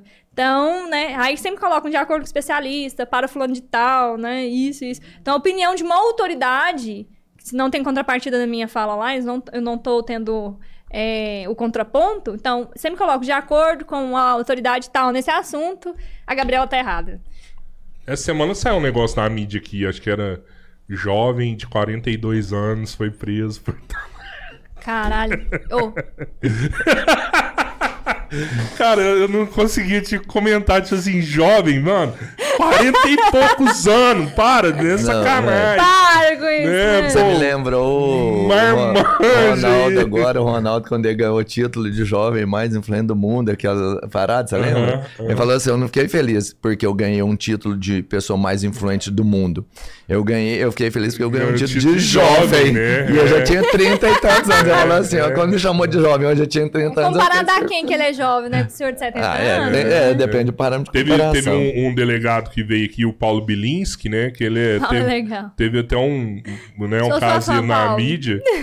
E, e o Paulo falou que quando saiu a parada dele, era tipo é, delegado, bolsonarista, armamentista, não sei o que, Não, as minhas envolvido matérias é assim, crime com a modelo. E a mulher dele era secretária. Aham. Entendeu? Modelo. Só pra, né, pra causar mais. Sim. Nossa Ah, senhora! Tipo assim, e é, funciona. Pra maioria das pessoas que estão lendo aquilo que não tem uma formação de opinião, já não conhece a história, né? Funciona. As matérias saíram assim, pra me descredibilizar assim. É vereadora bolsonarista, olavista, monarquista, diz isso, isso e isso e é antivacina. Cara, Monarquista ainda. é meio assim. Eu falar, nossa, que me estranha, né? Tipo, como assim? Quando você lê a matéria, você me pensa assim: quem que é essa pessoa? Mas É. Você conhece que o. o- Só amor, que eu, você- eu tenho uma coisa comigo que, tipo assim, você tem que escandalizar as pessoas. Pra parar a conversa ali. Né? Eu não vou dar uns exemplos aqui, mas vou dar um exemplo como, como que foi a primeira matéria com jornalista. O jornalista ligou, perguntou assim, Oi, Gabriela, vereadora mais jovem. Então, você defende essas pautas, né? Você é, defende o presidente Bolsonaro, defende a liberdade, você é católica, se considera monarquista. E eu gostaria de saber, você se considera radical? O que, que ele queria? Ah, não, não sou tão radical assim. Eu, tipo, ah, sim, sou radical. Eu falei, ó, não. Eu sou extremamente radical. Ah, é. Ah, próxima pergunta. Desconcerta as pessoas, tem que desconcertar. Porque a pessoa tá fazendo, tá querendo te constranger com aquilo, quer te colocar numa saia justa. Então você vai e dobra a dose pra falar que quem manda e quem pauta o negócio aí é você mesmo. Eu queria ouvir, tipo, não, não. Não é tão, não sou tão assim. não. Não. Pô, radical depende do ponto de vista. Tem radical dos dois lados, mano. É, exato. Cara, mas né? o, o, o erro de às vezes você, você tá achar como radical é porque você meio que aí depois. Ah, ela é radical, mas faz isso. Você entende? Sim. Quando você fala que você é, você tem que ser muito rígido em todas as questões, porque senão é lá. Não é Ah, nada. É porque Ah. o povo quer que você É, veste uma cara- caixinha. Você não É, pode. assim. Você não Quando- pode pensar uma coisa diferente falei, ou outra se você é daquele é, jeito. você- né? o cara você- quer falar mais alto que você. E é as muito pessoas, elas, elas confundem o senso da. É uma guerra semântica também, porque você tem que dar o valor da palavra o que realmente significa. O que é radical? Você tá falando que eu sou fanática? Não, é diferente, então. Ó, eu sou radical na, na defesa disso, disso e disso, porque ele tinha citado isso, né? Eu sou Aham. extremamente radical na defesa do governo Bolsonaro, nisso, nisso, do que é certo meus valores da igreja. Porque foi no contexto. E aí, se eu pego o fanático, que ele queria dar esse tom, não só ele, outros jornalistas, como, ah, radical. Não era radical no contexto bom da palavra, o que realmente significa. Porque se eu sou radical pra defender uma bandeira que eu acredito que é certo, então é muito bom. Mas a narrativa que eles queriam dar era outra. Então, assim, eu explico isso. O radical é diferente do fanático. O fanático, ele mata em nome do que, que ele acredita. O radical, ele morre em nome daquilo que ele acredita. Aí é uma diferença dos, dos terroristas islâmicos lá, né, que bombardeia tudo, dos mártires que morrem em nome daquilo que acreditam, né, que é a verdade própria do Senhor Jesus Cristo. Caramba, mano. Você é bem religiosa, né? Eu tento. Frequenta a igreja. Graças a Goiânia, Deus, tem que tudo. ir católico. Mas você não vai só cumprir um rito domingo, não. Missa tem todo dia, missa diária. Tento ir sempre que é possível. Domingo de regra e tento ir mais umas duas vezes na missa. Porque, como eu sempre falo, nós estamos numa guerra espiritual. Se você não estiver munido de comunhão com a graça de Deus e com a misericórdia dele, sendo vigilante mesmo, você vai cair, porque é difícil. Ser contra o aborto não é ser contra a liberdade Depende do que é a, a liberdade. Quando Ronald Reagan tem uma frase que é o seguinte: Ah. A liberdade nunca está a mais de uma geração da extinção. Você deve lutar por ela, defendê-la, protegê-la e entregá-la para que façam o mesmo. Mas quando fala-se de liberdade, você fala de homens livres, pautando-se em quê? É, você pode ter a liberdade para fumar maconha, você tem a liberdade de matar o outro, você tem a liberdade de fazer um rito satânico numa igreja, se tiver uma permissão. Isso cabe na liberdade. O homem é livre e, dependendo das, das coisas, mesmo que erradas, podem não ter consequências. Porque quando você fala de lei, por exemplo, é, ah, a gente tem que se pautar do que é legal, do que é lei. Lei tem que ser cumprida. Ok, escravidão também era lei. Você vendeu os judeus para os nazistas também era lei. São Tomás de Aquino diz que a lei humana não pode ferir a intimidade do homem, mas tudo deve ser pautado na ordem na moral e daquilo que é pedido, chamado a ser certo. O aborto, por exemplo. Quem que vai defender a liberdade daquele que não pode lutar por si? Por que, que a criança é, que está no ventre da mãe? É, é, cê- você, eu, por exemplo, estou namorando é, o Israel, que aí eu engravido. Israel é rico, milionário e ele morre. Quem tem direito à herança? Seu filho. A criança, ela não, porque ela não é casada, ela é só namorado, porque ela tem, é, a criança tem os seus direitos civis. Se ela tem os seus direitos civis respaldados na Constituição, porque ela não tem o direito de nascer.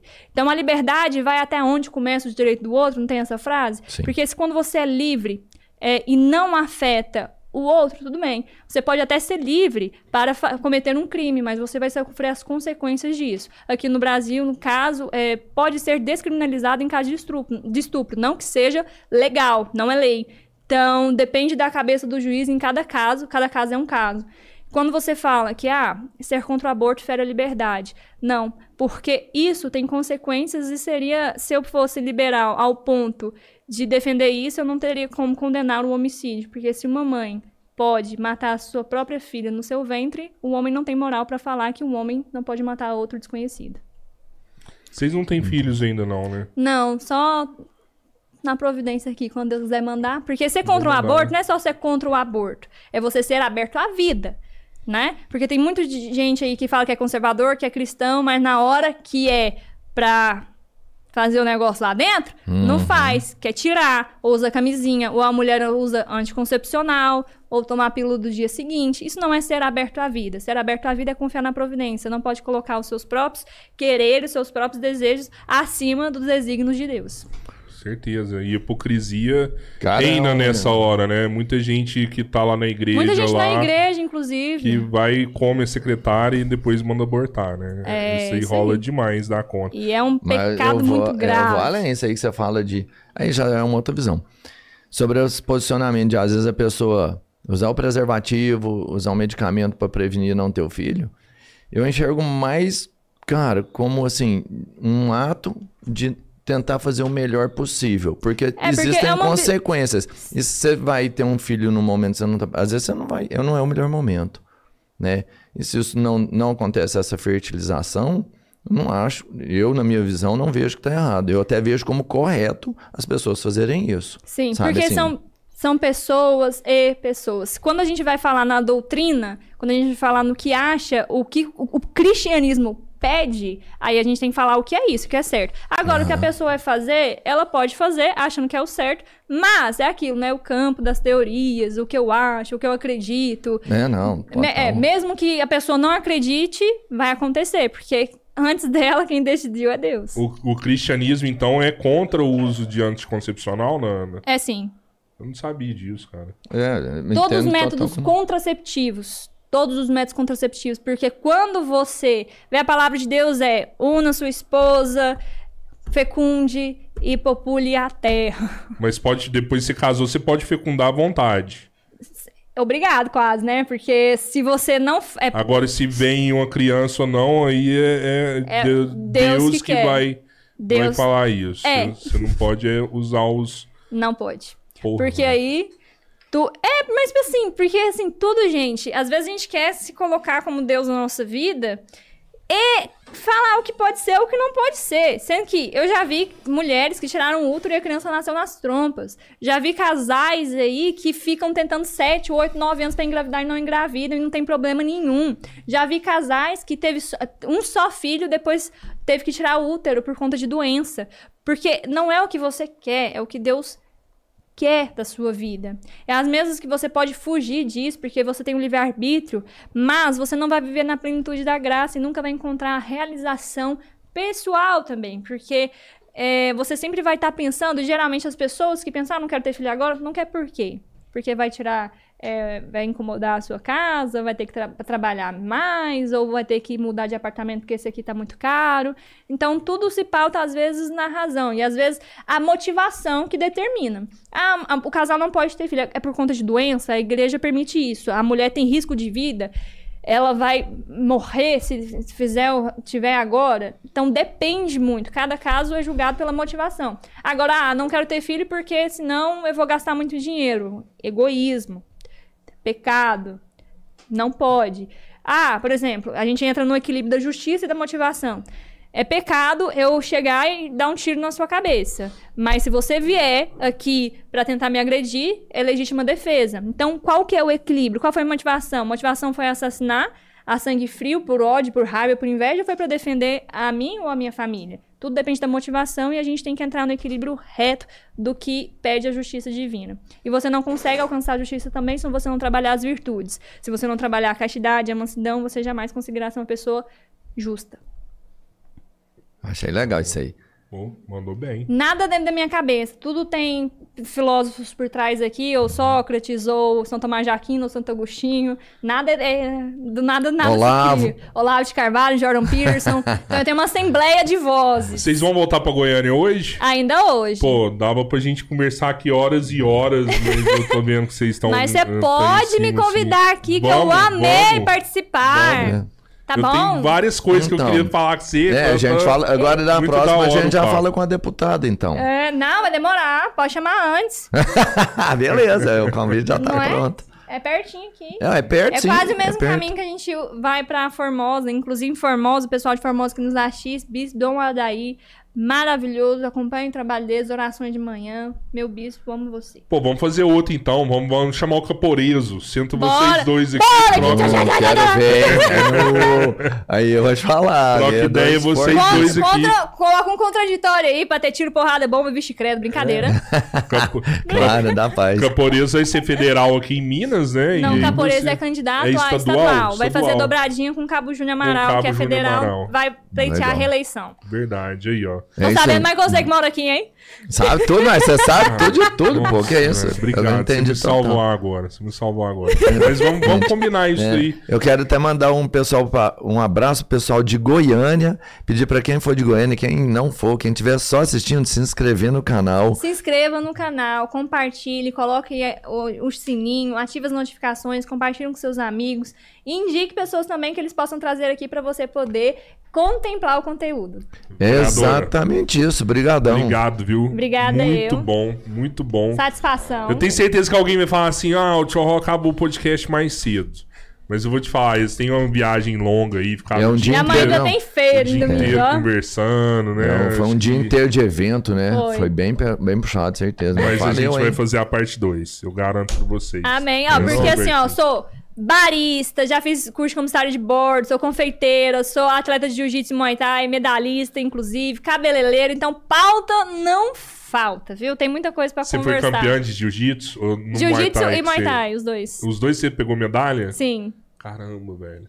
A gente trouxe aqui na semana passada o, o maior lutador em ativa no Brasil hoje de, jiu-jitsu. Ele é um corda coral. Bochecha? Não, Não, não. ele é um coral já. Ele é um coral. Hilton Leão. Hilton ele é um Leão. Ah, corda sim, coral. coral. Ele é um porque ele, ele é... Já é a última. né? nono grau. Nono grau. Não, ele é da família do, do Grace? Não. Não. É, é, até porque ele é ele, uma- já é merece, é, ele já merece por tempo, por dedicação ao esporte e tudo mais. Serviço prestado Seria ao o esporte. décimo né? décimo grau, o né? décimo Nossa, que grau. satisfação. Só que só, olha, pra você entender. Só os Grace Só que quem pode é ter. Grace pode ter o décimo grau. Tem só. Que senão ele teria. Hierarquia, né, Mas pô? ele tem Se 61 você tá achando ruim, cria outra anos. modalidade aí. né? Mas eu vou te falar, o Belém tem 61 anos de jiu-jitsu, tem 76 anos de vida, luta até hoje. Bichão é uma perereca. Com 60 anos ele foi campeão do absoluto. Caraca. Não, é surreal. Surreal. E- ah, não, mas ele é fortão, não. ele Ele pesa pesa 50 55 quilos. Não, eu tenho o meu professor lá em Goiânia, que é o Fabinho, pessoal que é jiu-jitsu, ó, Jeff Tim lá, Fabinho. Ele é. Ele eu acho que é do meu tamanho, cara. Magrinho, fortinho, mas É, eu né? nunca vi ele Que ser massa. finalizado. Já treinou com faixa marrom, faixa preta, esse cara mais novo com gás, pá, tiro porrada de mão. Nunca vi ele ser finalizado. Mas quem é bom é bom. É. E aparece um de cada de ano em ano. Deixa eu só te fazer mais uma pergunta, senão eu acho que eu não vou dormir se eu não te fizer Pode essa fazer, pergunta. eu respondo. Teve um- uma parada uma juíza essa semana, é, ou semana passada, que, que falou, uma menina de 11 anos, que foi Ah, chutada, não, né? vamos falar. E que ela falou, falou, ó, você tem condição de ter o filho e doar ele depois, Sim. né? Dar pra adoção. Sim. E pediu pra que fosse E foi conduzido cancelada daquela a juíza, forma. né? Toda a minha solidariedade à juíza. Você sabe o nome dela? O nome dela? Não, o Pedro pode olhar aí. É, O sobrenome é Zimmerman, alguma coisa assim. Toda a minha solidariedade. Eu, eu publiquei, falei sobre isso na tribuna, no plenário. É... Eu fiquei muito mal, pessoalmente, com isso. Eu, eu fiquei ruim com isso. Porque você já viu o tamanho de uma criança de sete meses na barriga da mãe? É tamanho do Chuck, mais ou menos. Sim. Comparação feia, porque o Chuck é feio. Queria o nenenzinho. É tipo do tamanho mesmo. Sim. Já no- na barriga da mãe. Já tá todo formado. Uma criança de cinco meses já consegue sobreviver fora do útero da mãe. Já consegue sobreviver com a- auxílio de, dos aparelhos respiratórios. Dos auxílios dos aparelhos do hospital.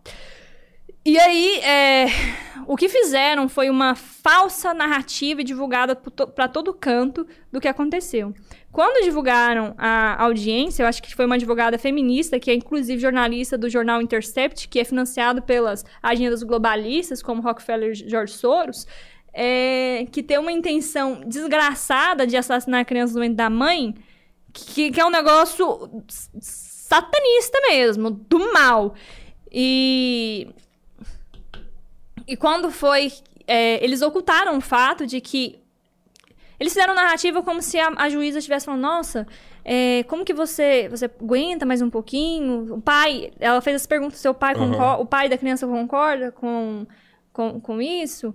Só que como se fosse um estuprador, né? Em potencial, um cara. Eu também pensei, uai, quem que é essa pessoa? Quem que é o estuprador? O que, que eles estão falando? Mas tem coisa aí.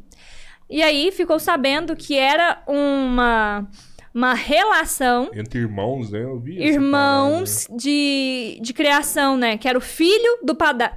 Tinha a, a- a avó, né, da criança morta, no caso, o marido dela e os seus respectivos filhos, né? É como se fosse, na minha, na minha realidade aqui, o filho do meu padrasto, né? Que eu falecido, é, Teve Deus relações com ele. Mas aí, pra uma criança de 11 anos ter uma gravidez, essa relação não foi única. Já havia acontecido, já era recorrente. Porque não é fácil uma criança, ainda mais que se não tivesse relações sexuais, tipo, se fosse numa ocasião que tinha perdido sua virgindade, muito difícil que tivesse acontecesse a gestação ali, a fecundação ali.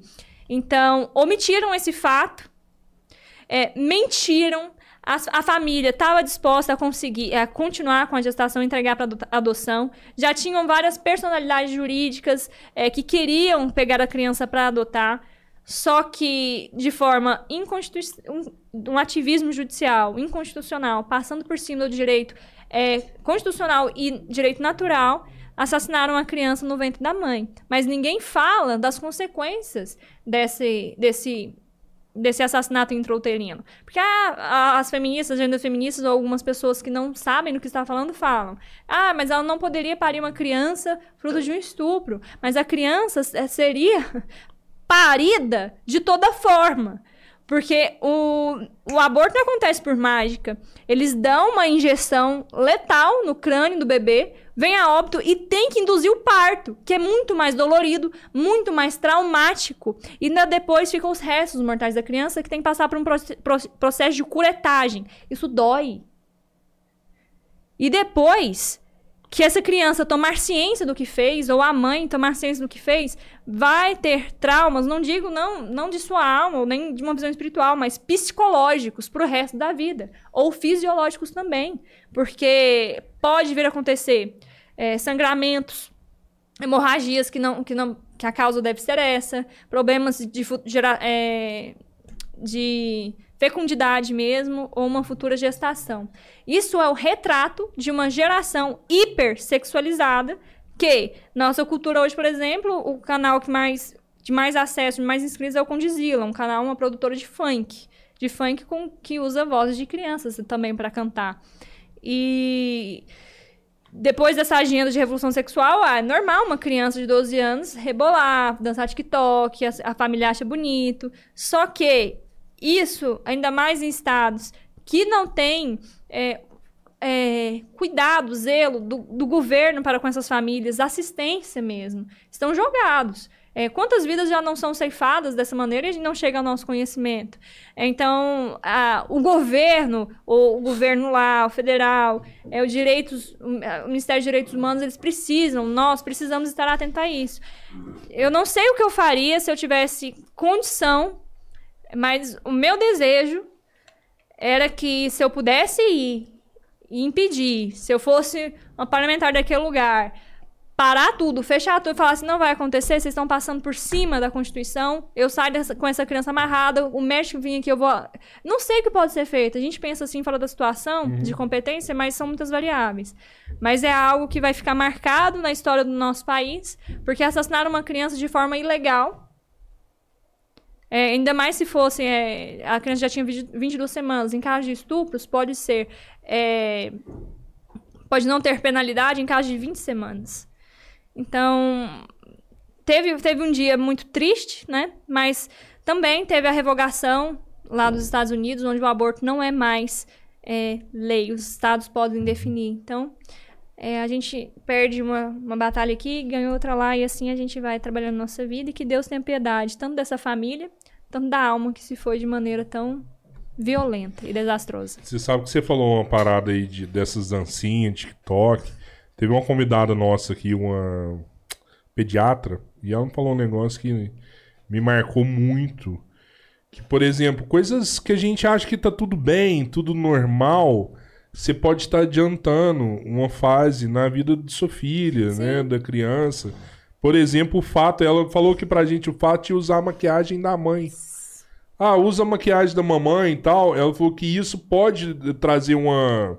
Um aceleramento é uma adolescência mesmo. precoce. É, e, acelera e a criança pode Sim. menstruar mais nova por conta de dessas coisas, sabe? Ah, tá tudo bem, pode usar. Ah, tá tudo bem, pode dançar. Eu não dançar. sei se ela, se ela falou, se tem a ver, mas o pensamento, o cérebro, ele trabalha com as informações que tem. Então, se ele está imaginando, se está pensando, pensando isso, o comportamento está isso, então ele tem que se adiantar para conseguir alcançar o que ele está. Entendeu o sentido? Ah, entendi. Então, se está acontecendo isso, então o corpo tem que se preparar para conseguir a caminhar com o pensamento. É tipo isso foda, mesmo. Foda. Eu acredito que tem a ver. Eu nunca estudei a fundo esse caso, mas passando por cima dá para perceber que é isso. O comportamento muda muito. Tanto é que a gente vive uma guerra semântica, que as pessoas querem mudar o que você fala, para daí mudar o que você pensa, para daí do seu pensamento mudar o seu comportamento. Por isso que tem um dialeto não binário, pronome neutro. Ah, porque tudo bem eu chamar um homem de ela, mesmo que eu esteja vendo um homem, porque depois eu penso, ah, é comum mesmo. É isso. É, ah, não, crianças assim tal. Depois no nosso comportamento. Hoje nós vivemos a terceira onda de uma agenda feminista aí, que é a identidade de gênero, que veio lá do proto-feminismo, primeira onda, segunda onda, terceira onda. Identidade de gênero. Querem corromper as crianças, falando, tirando a inocência delas, porque as crianças são mais fáceis de serem é, doutrinadas, uhum. porque já não tem um pensamento formado. E aí é, isso nem colo... é doutrina, né, mano? Sim. Isso aí é meio que uma lavagem cerebral, né? E é, quando, lavagem cerebral. Quando é, é doutrina, você ensina, ó, vou fazer isso. isso. aqui, isso aqui, isso aqui. Agora você não tá ensinando Exato. nada, você tá é... É, é, é uma lavagem cerebral lavagem que faz nas crianças. É, e eles querem as nossas crianças, né? Porque eles querem que cooptar é, soldados para a militância. E numa próxima oportunidade a gente pode conversar por que, que eles, faz isso, eles fazem bora, isso. Bora. Por que, que tem uma agenda progressista, globalista, que financia, ó, homens brancos, ricos, milionários com uma família tradicional. Por que, que esse pessoal aí globalista financia é, movimentos de esquerda, comunistas e feministas? Porque eles querem se destruir para poderem atuar com uma agenda global, com uma nova ordem mundial. É perpetuar, né? Robertinho, é isso. Obrigado mais uma vez, Gabi. Obrigada, Vamos eu. aproveitar assim, o que Ah. ela falou foi muito bacana. Só super atuante, super pensante mesmo. Argumentativa ao extremo. Show de bola. Só posso falar do meu parceiro pra Por faturar um favor, pouquinho quem que é o nosso parceiro? Vamos nosso falar? parceiro, É, tamo lá. Futuristic Games, pessoal lá de Goiás, Goiânia, entra lá no nosso site www.turisticgames.com.br. A gente entrega em todo o Brasil, que você viu aqui, Chuck, brinquedo. Ah, é mesmo? Vocês vendem? Pra Vendemos, todo o. Brasil. Eu ia embora sem vendemos saber e- isso aqui. Tem o Chuck Vendemos na e loja? entregamos. temos pronta tudo entrega. lá. Caraca. Pode entrar lá no nosso site, você vai ver tudo que a gente tem pronta entrega. É uma variedade muito grande, vale a pena olhar. Que legal, hein? Uberlândia Refrescos, 46 anos de distribuição de bebidas na nossa região. Triângulo Mineiro, Alto Paranaíba, Noroeste e Minas. Franquia da Coca-Cola, distribuição de água, sucos, refrigerantes, energéticos. Uberlândia Refrescos. Badião é a melhor rede de supermercados da região. São duas lojas em Araguari, mas na verdade são várias empresas administradas por essa família. Se você sabe que é o Badião que está lá, pode acreditar, você receberá o melhor. É sempre isso que eles Se entregam. você for pra Caldas Novas, passar em Araguari, para lá no Badião, confere isso que o Albertinho falou, vale a pena. Se for pra Vale Goiânia, né, tem, tem aquela cidade lá que tem um, um- Caldas Novas. Não, depois de Caldas, Piracanjuba. Piracanjuba. O que, que eles compram lá em Piracanjuba. Que é Vai. da hora? O leite Piracanjuba. Não, mano. Acho que eles param ali, tem um, É o, um quibe. é eu um acho- quibe. É um quibe. Lá né? é a terra da pimenta também. Tem doce de pimenta, não sei o que de pimenta. Tudo de pimenta de vem de lá. Bolo de pimenta. É isso aí. Tem mais parceiro aí? Tem Termolar? parceiro internacional. A referência em produtos térmicos, garrafas, caixa térmica, copo, enfim, Termolar é a referência em produtos térmicos e tudo que é bom dura mais. Se inscreva Termolar. no nosso canal. Tem mais alguém aí? Posto do Rafa, né? Se você também for para esses lugares que a gente mencionou aqui, para lá no posto do Rafa e abastece lá. Aqui na Guari são três postos, em Uberlândia tem um também, que é o posto 6. Melhor E combustível. deixa da eu te falar, hein? Lá já baixou o álcool, tá? O álcool já baixou lá no posto Rafa. Eles falam que é Ah, o presidente é. Bolsonaro Parabéns, que tá hein, Rafa? É o presidente Bolsonaro que baixou o combustível? É o Ah, Bolsonaro? Fez, achei que né? tinha sido o Rafa, mano. Tá porra. Valeu aí, governo Bolsonaro. Deus abençoe. E parabéns também, né? Tem que parabenizar os governadores que estão acompanhando, porque tem aqueles estúpidos Sim. ainda que se permanecem aí. Bom, o Zema baixou, hein? Zema Graças a baixou Deus. o Gosto muito ICMS. do Zema. Parabéns, Zema. Deus te É, abençoe. isso aí. É isso, Pedrão? Apesar Obrigado, do viu? novo, ele é muito bom. Apesar do novo é sacanagem, velho. No finalzinho tem que ter uma, tem que ter uma sacanagem no É, finalzinho. quem fala a verdade merece caixa. Eu tô brincando, tem nada a ver. Eu gosto do novo também. graça, bicho, faz graça. Valeu, gente. Valeu, Obrigado. gente. Obrigado. Tchau, tchau.